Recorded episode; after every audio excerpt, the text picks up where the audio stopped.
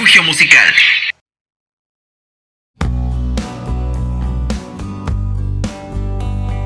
Hola, ¿qué tal a todos? Estamos de vuelta en esto que se llama Punk Talks. Luego de, de, una semana de no saber de ustedes, de que ustedes no supieran nada de nosotros. Nos tomamos una semana de vacaciones, pero ya, ya volvimos, ya estamos listos para seguir, continuar y platicar de todo lo que nos gusta. Y primero que nada le doy la bienvenida a mi fiel asistente, Melissa Ledesma. ¿Cómo estás? Hola Axel, muy bien. Espero que igual nuestros eh, radioescuchas, nuestros escuchantes también estén muy bien. Eh, ya después de una semana de un descansito merecido, estamos de vuelta aquí para hablar de un disco muy importante. Así es, y vaya disco, ¿no? Porque pues es un disco bastante controversial, yo creo. Pero bueno, ¿de quién vamos a hablar? Vamos a hablar del el grupo Bring Me the Horizon. Bueno, para quien no lo sepa, para quien viva debajo de una roca que nos escuche y no tenga ni idea de quién es Bring Me the Horizon o qué es Bring Me the Horizon, son una banda eh, originaria de Inglaterra, Reino Unido. Eh, ellos llevan activos más o menos desde el 2003 hasta la fecha y empezaron siendo un grupo de deathcore. Eh, es básicamente una fusión entre el, el death metal y el punk hardcore. Pero pues con el poco paso de los años, conforme iban sacando álbum tras álbum, uno más, más exitoso que el anterior, pues hubo un cambio bastante notable del estilo que tocaban. Fueron al metalcore, fueron al, al rock alternativo, al post-hardcore y al punto ya incluso de hacer pop rock, algo que pues llama la atención. Si tú comparas al Bring Me the Horizon del 2003 o 2005 con el de actual, con el actual, dirás, ¿qué, qué, está pasando aquí? ¿no? Y es lo que vamos a tratar, tratar hoy. Especialmente con su álbum, creo que el álbum que más, o tal vez el segundo álbum que más dividió a sus fans, que es Emu, así se pronuncia, Emu, porque es del portugués eh, I love, amor básicamente, eh, yo amo. Entonces, pues vamos a platicar con Melissa. Melissa, para empezar quisiera saber tú de Bring Me the Horizon, ¿qué tienes que decir del grupo en general? Y después, ¿cuál fue tu reacción al escuchar este álbum? Bueno, pues el grupo llevo creo que desde el 2015 conociéndolos, cuando habían sacado su más reciente sencillo, bueno, sencillo y disco Sempiternal. Después apareció That's the Spirit en el año 2016, 2017 por esas fechas. Y bueno, la banda se fue a un hiatus muy largo como es costumbre ya aquí en estas bandas. Se fueron a hiatus y regresaron en 2019 con el disco de Emo. Y bueno, ni qué decirles, o sea, no hay comparación del disco de Sempiternal con el disco de That's the Spirit, con el disco de Emo. Pero Oliver, de hecho, lo venía anunciando. Él dijo que Emo iba a ser la mezcla de Sempiternal y That's the Spirit, lo mejor de ambos discos. Y volverlo algo único, algo parte de él. Y creo que tanto Jordan Fish, que, es, que fue el productor también, que estuvo muy involucrado en las canciones, en la producción, en la musicalización, em, pues se puede notar ese estilo, se puede notar definitivamente ese estilo que ambos tienen y que de alguna manera siguen las tendencias, pero saben volverlo saben cambiarlo, darle un switch y volverlo algo completamente inesperado, pero siendo algo increíble. Toda la razón, Melissa. Te damos toda la razón. Y más porque, a ver, yo sé, creo que ya lo hemos platicado muchas veces acá, que conforme una banda crece, los estilos pues van cambiando. Lo platicamos creo que en el segundo episodio de, del programa. Pero hay un caso muy especial con Bring Me the Horizon. Y es que de alguna forma eh, hay, hay, un, hay un video en YouTube, de hecho, que lo explica mejor que yo. Pero pues en, en pocas palabras voy a decirles Bring Me the Horizon ha tenido la única habilidad, o sea, pocos artistas son los que lo logran, de adelantarse a una tendencia. ¿A qué me refiero con esto? Más o menos por 2003 lanzan su primer álbum que es el de Count Your Blessings, que es un álbum de deathcore puritito, puritito. Pero todavía no eran, o sea, da cuenta que estaban tocando la música que nuevas bandas tocarían más o menos por el 2005, 2006, ese tipo de música. Y así fue con cada álbum. Eh, como que ellos fueron de los, de los grupos que fueron pioneros en lo que se tocaría años más adelante. Ellos nunca fueron un grupo que tomaran el sonido de una banda, sino que ellos generaban la futura tendencia. Aquí un ejemplo más claro. Cuando, cuando dejaron de tocar deathcore y empezaron con el metalcore, eh, los otros grupos de, de, deathcore apenas estaban naciendo. Por lo menos del deathcore que conocemos actualmente. Eh, cuando fue, para Sempiternal, y ellos ya estaban yendo ahora sí que dejando un poco atrás el asunto del metalcore, todavía teniendo ese asunto heavy, pero yendo un poco más al rock alternativo normal. Los otros grupos todavía seguían en la onda del metalcore. De hecho, por esos años fue el como creo que por 2010 más o menos fue la era pues más fuerte de este género, de este subgénero, mejor dicho. Y ya cuando los grupos empezaron a experimentar en la cuestión del rock alternativo y demás, Bring Me The Horizon ya estaba en el otro punto, que estaba tocando pop rock, rock alternativo, un poquito más indie, más como que experimental el asunto. O sea, ya estaban dando un paso adelante. Y creo que eso es un factor que muchos no toman en cuenta o olvidan. Que Bring Me The Horizon nunca se le ha interesado encasillarse en un, en un solo género, no le ha interesado decir, oye, vamos a, ser los representantes de X eh, escena, X eh, género, grupo, no importa. Ellos solamente dicen vamos a hacer la mejor música, vamos a hacer cosas nuevas y vamos a hacerlo de la mejor manera posible. ¿Tú qué opinas, ¿Estás de acuerdo o no estás de acuerdo? ¿Qué tienes que agregar? Bueno, no sé si vimos el mismo video, pero en, un video de YouTube había un chavo que en te lo explicaba y decía que él es un visionario. O sea, él no se queda con lo que está de moda ahorita y no. Él se adelanta, ve hacia el futuro, ve a dos, tres años y dice, esto va a estar de moda. Va a regresar a lo mejor esta tendencia de música. Entonces le empezamos a agregar desde ahora. Pero de nuevo, no es como que lo toma de otra banda y le, o le copia o se inspira en otra banda, sino que lo pasa a través de su filtro. Y algo muy gracioso que vi hace poco en la mañana, me parece, un video de Oliver diciendo que él en la canción más reciente de su disco, ¿cuál fue? No, estoy segura si fue Parasite Eve o la canción de Obey, metió un sonido de un elefante, del, el sonido de un elefante y le dijo a Jordan que lo editara para que fuera parte de la canción y al final fue parte de la canción. Entonces es sorprendente como él, o sea, cosas que no tienen nada que ver con la música, él buscó el sonido, le gustó y dijo, este lo vamos a meter y lo metió. Y es increíble cómo puede incorporar ciertos elementos que, bueno, no tienen nada que ver ni con la canción ni con la música, pero a él se le ocurrieron y dijo, esto va a quedar y queda. Y al final se oye increíble, o sea, forma parte de la canción de una manera sutil, pero muy buena. Y sí, en efecto. Ahora, refiriéndonos más a Emo, es un álbum sumamente versátil. Muchas personas, y viendo a través de los comentarios de YouTube, eh, bueno, lo que, lo que comentaban, lo que decían, lo que opinaban, era que el álbum fue una mezcla extraña, una mezcla extraña, y lo tengo que decir, una mezcla muy extraña, porque eran canciones fuera de lo común, eran canciones que parecían raps, que parecían como alternativo, pero también tenían toques indie, pero eran canciones, por ejemplo, eh, el gran concierto que hubo en el Royal Albert Hall, que fue en Inglaterra, ellos, estuvieron con orquesta, o sea, acompañados de orquesta, cantando It Never Ends con orquesta. Y hay una canción que justamente si van a escuchar el álbum les va a encantar, estoy casi segura, se llama I Don't Know What to Say, creo que es la canción cierre del álbum. Esa está acompañada con orquesta y en los comentarios decían como parece que la grabaron en el Royal Albert Hall porque la canción suena sumamente bien y con orquesta, es algo que nadie piensa que va a quedar con ese estilo de música.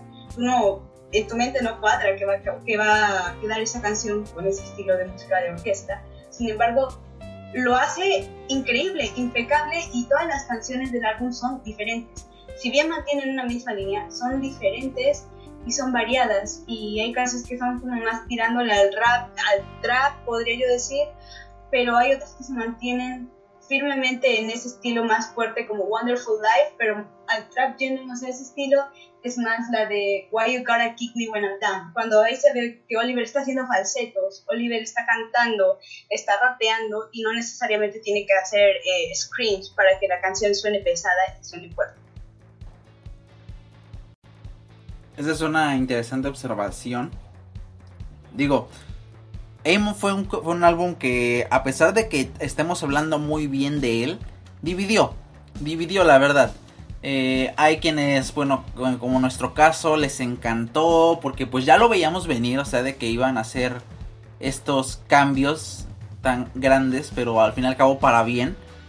Pero pues obviamente estuvo el, el, lado del fandom que obviamente se puso enojado de que no, esto no es Bring Me the Horizon. Esto, esto no está, no es heavy, etcétera. No, no, no. Y pues bueno, como chilla la perra diría. Perdón por el lenguaje. Pero sí, aún así, yo creo que es un álbum excelente. Digo, obviamente no hablen bien de este álbum si están en un grupo de Bring Me the Horizon Latinoamérica, por favor, porque los podrían quemar. Pero sigue siendo un álbum excelente. Digo, la temática que abarca es el asunto de múltiples temas relacionados al amor. Me parece interesante. La manera en que inicia el álbum con este, este, breve, este breve tema de introducción que tiene estos sonidos como en sintetizador. No sé exactamente qué es lo que está sonando de fondo, pero definitivamente te está eh, mostrando cuál va a ser la vibra del álbum. Y, si me perdonan, pero es bastante, no diré oscura, pero se siente muy seria. Digo, si la comparas con sus primeros trabajos, es muy seria.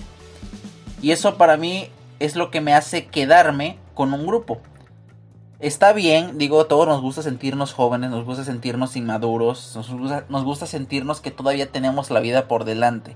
Pero creo que no hay nada más llenadero, nada más que te deje satisfecho, que la música de un grupo que te gusta mucho se vaya adaptando de acuerdo a las necesidades de cuando creces.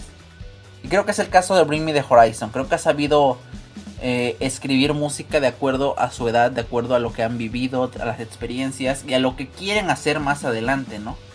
Ahora, como mencionaste tú, es ver hacia adelante, es no, no, no mirar hacia atrás. Y eso, eso creo que es algo que no, no muchos grupos tienen, la verdad. No muchos grupos.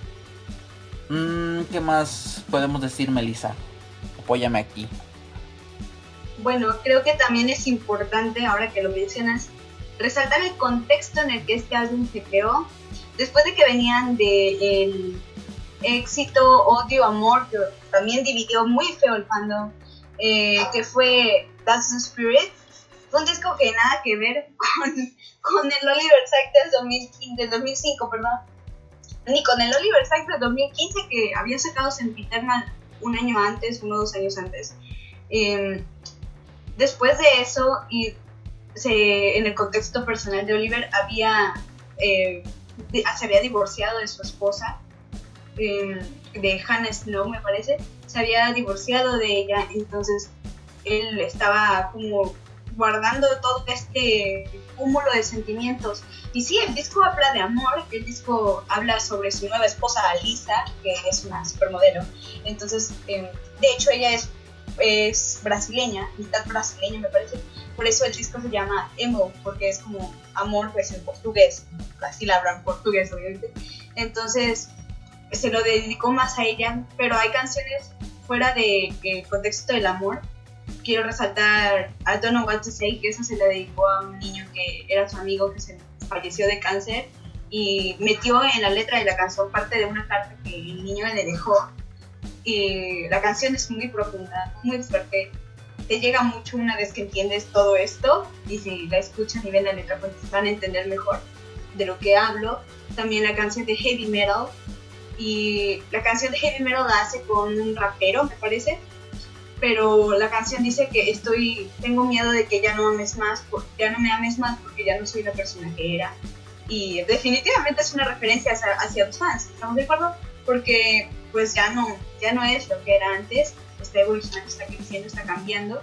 Y es, es bueno también entender este contexto en el que el álbum aparece, es creado y es publicado también. Después de todo lo que había sucedido con Hannah, después de todo lo que había sucedido con su nueva esposa, con Alisa, los cambios que había sufrido la banda porque ahora Jordan era el productor principal de las canciones junto con Oliver y cómo se habían tenido que compaginar para crear este álbum. Definitivamente es un álbum que tienen que ir a escuchar, les va a gustar. Aunque no estén muy familiarizados a lo mejor con el género más indie, más alternativo, porque tiene muchas notas alternativas, muchos sintetizadores.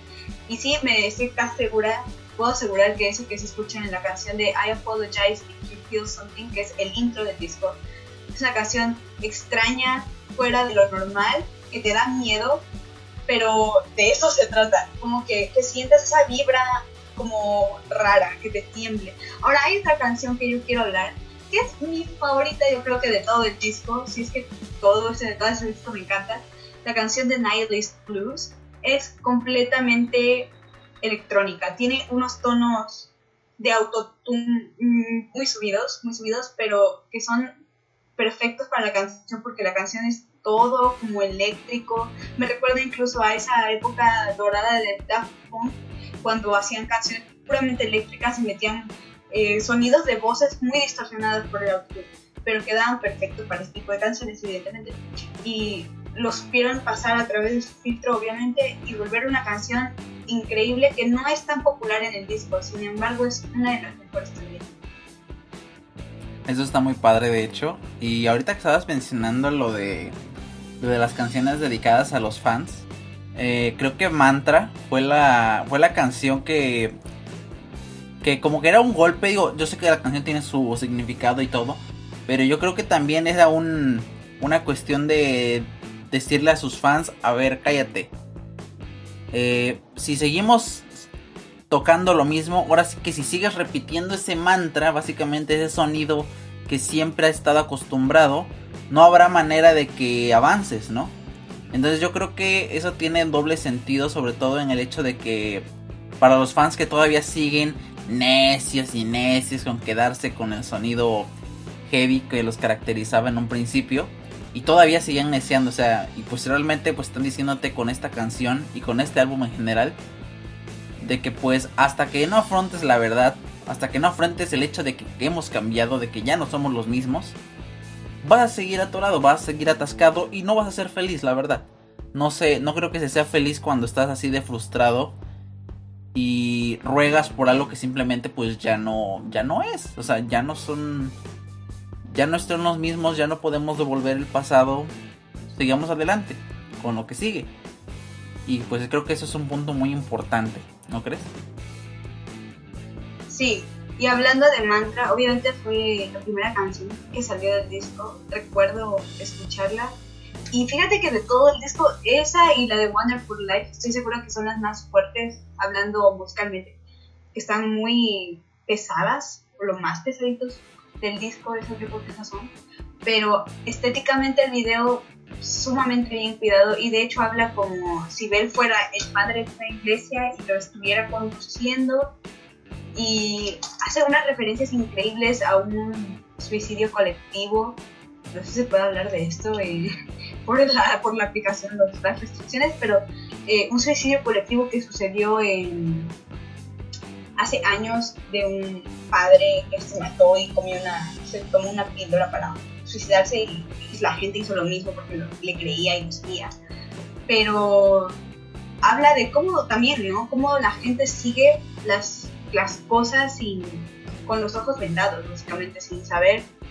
Y por eso dice, repites la misma, también la misma mantra de siempre para mantenerte tranquilo a ti cuando no siempre se trata de eso. Creo que estéticamente el disco también está sumamente cuidado.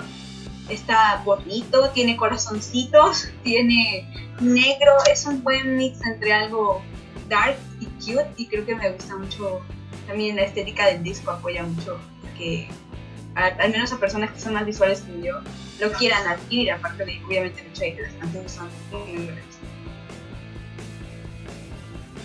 En efecto, sí, está muy bonito este álbum. Bien, creo que ya se nos ha terminado el tiempo.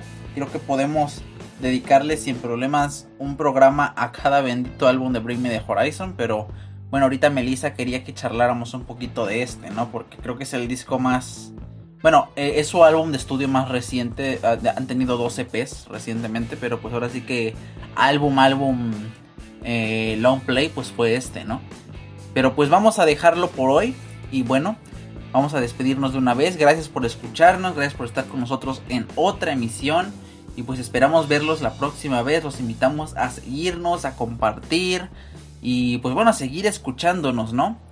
Eh, Melissa, ¿algo que decir antes de ir? Sí, espero que le den una oportunidad al disco. También espero que lo escuchen. Espero que escuchen nuestros otros episodios y que esperen por el de la próxima semana también. Recuerden que nos pueden dejar sus sugerencias en la página de Facebook que tiene el mismo nombre, Punk Talks, para que podamos hablar de algún otro tema que les guste, que les interese, que obviamente esté relacionado con el mundo de la música alternativa. Y podamos charlar un poquito más de eso y no sé, tener un poquito más de tema de conversación. Exactamente, ya escucharon a Melissa, ¿bien? Gracias a Melissa Ledesma por acompañarme, yo soy Axel R de la Gala y nos vemos en la siguiente.